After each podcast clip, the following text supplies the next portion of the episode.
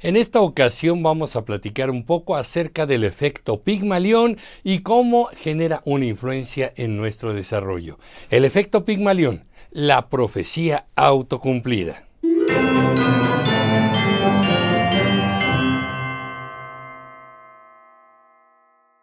Pues así es. Miren, les eh, tengo que platicar un poquito el por qué se llama así el efecto Pigmalión y se cita mucho en el tema de desarrollo humano.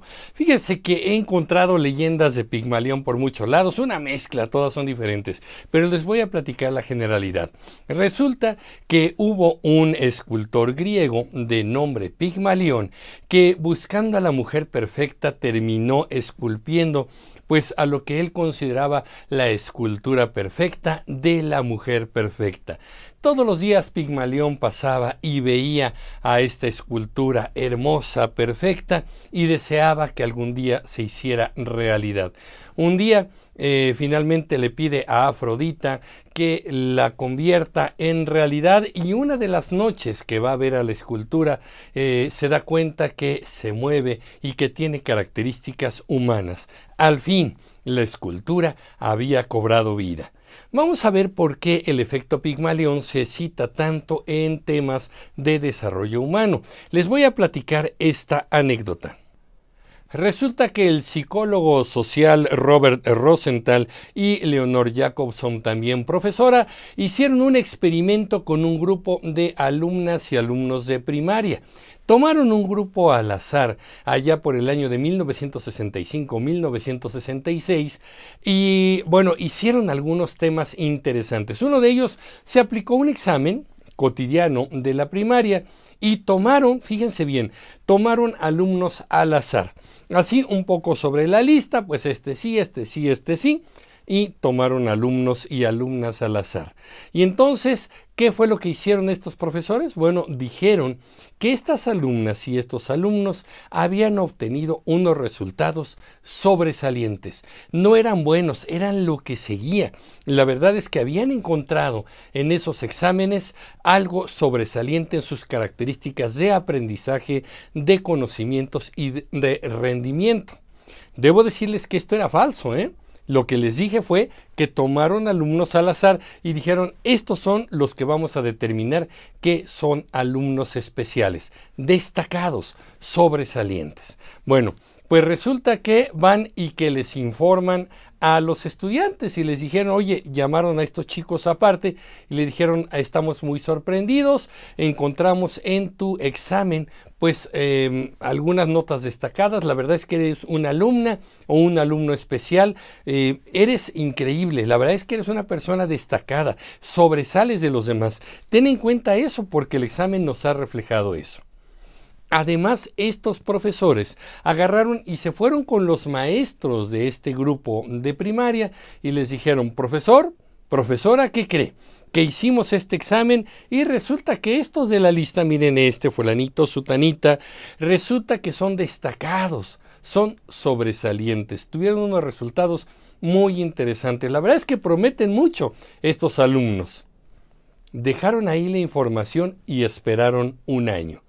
Lo que trataban ellos de medir era si el hecho de decir que estas alumnas y alumnos eran destacados, eran especiales, eran sobresalientes, eh, causaba algún efecto en sus resultados cotidianos o en sus notas o en sus calificaciones o en su rendimiento.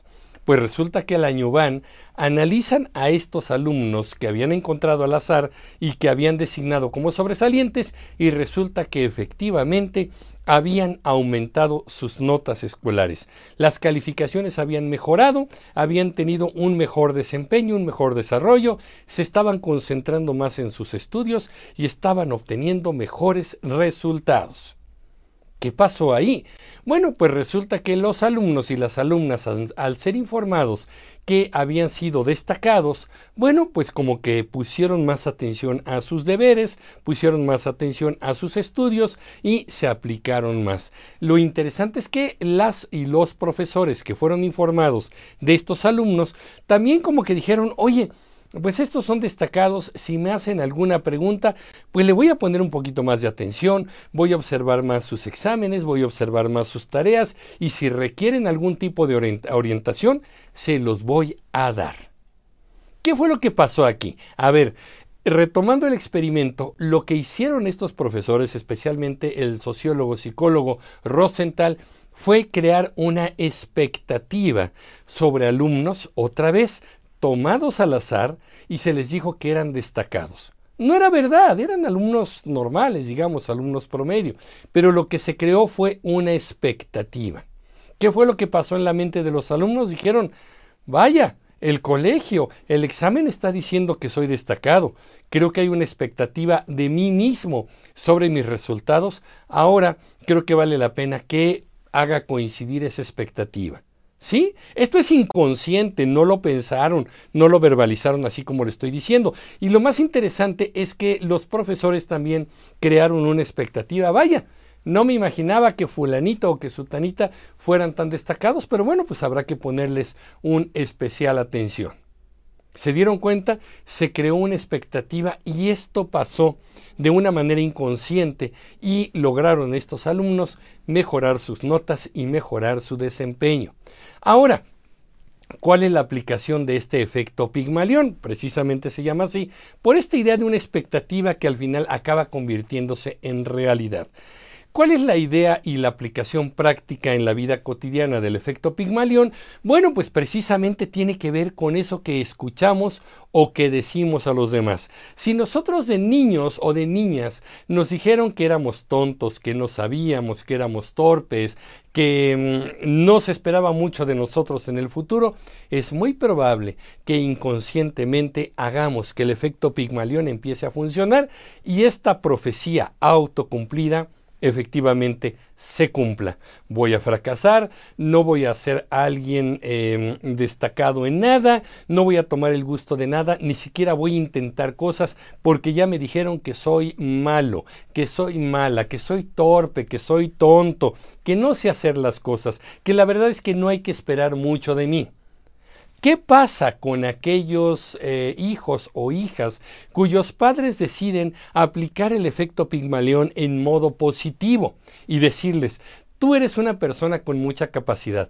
He notado que tienes talento. La verdad es que hablas muy bien, te expresas de una manera muy padre. Eh, en fin, algunos enunciados positivos que hacen que el niño o la niña empiece a considerarse a sí mismo una persona con capacidades, con inteligencia, con el empuje, con el carácter, con la creatividad, y entonces ese niño y esa niña empieza a desarrollarse de una manera positiva en la vida. Eso mismo pasa con nuestros alumnos. Si algunos de ustedes son maestras o maestros, lo saben bien. Hay profesores que dicen, ustedes son el peor grupo que me ha tocado, no es posible, nunca había visto tanta indisciplina. A mí me pasó mucho y yo decía, ¿de veras? Desde la primaria, la secundaria, la preparatoria, escuché maestros decirnos eso. Mis compañeros eran diferentes. ¿Qué pasó? ¿Es que acaso la mala suerte me perseguía y siempre caía en los malos grupos? ¿O, como me dijo alguna vez un profesor, es que esto lo hago para motivarlos a que le echen ganas? Pues no. Si le dices a la gente, eres lo peor, no espero nada de ti, eres muy tonto, entonces efectivamente el efecto Pigmalión va a funcionar de una manera negativa. ¿Cómo podemos hacer funcionar el efecto Pigmalión de una manera positiva? Si somos profesores, si somos maestras, maestros, si somos padres, madres de familia, si somos jefes o jefas de un equipo de trabajo, apliquemos el efecto Pigmalión en nuestra gente y digámosle, ustedes son personas con mucho talento. Oye, qué interesante este informe que me has presentado, está muy bien, le metiste creatividad, eso me gustó mucho. Eres una persona creativa, eres un hijo con talento, eres un alumno destacado, que lo haces muy bien. Vaya, qué ingenioso, qué inteligente, qué bonito, qué bien lo haces. ¿Me explico?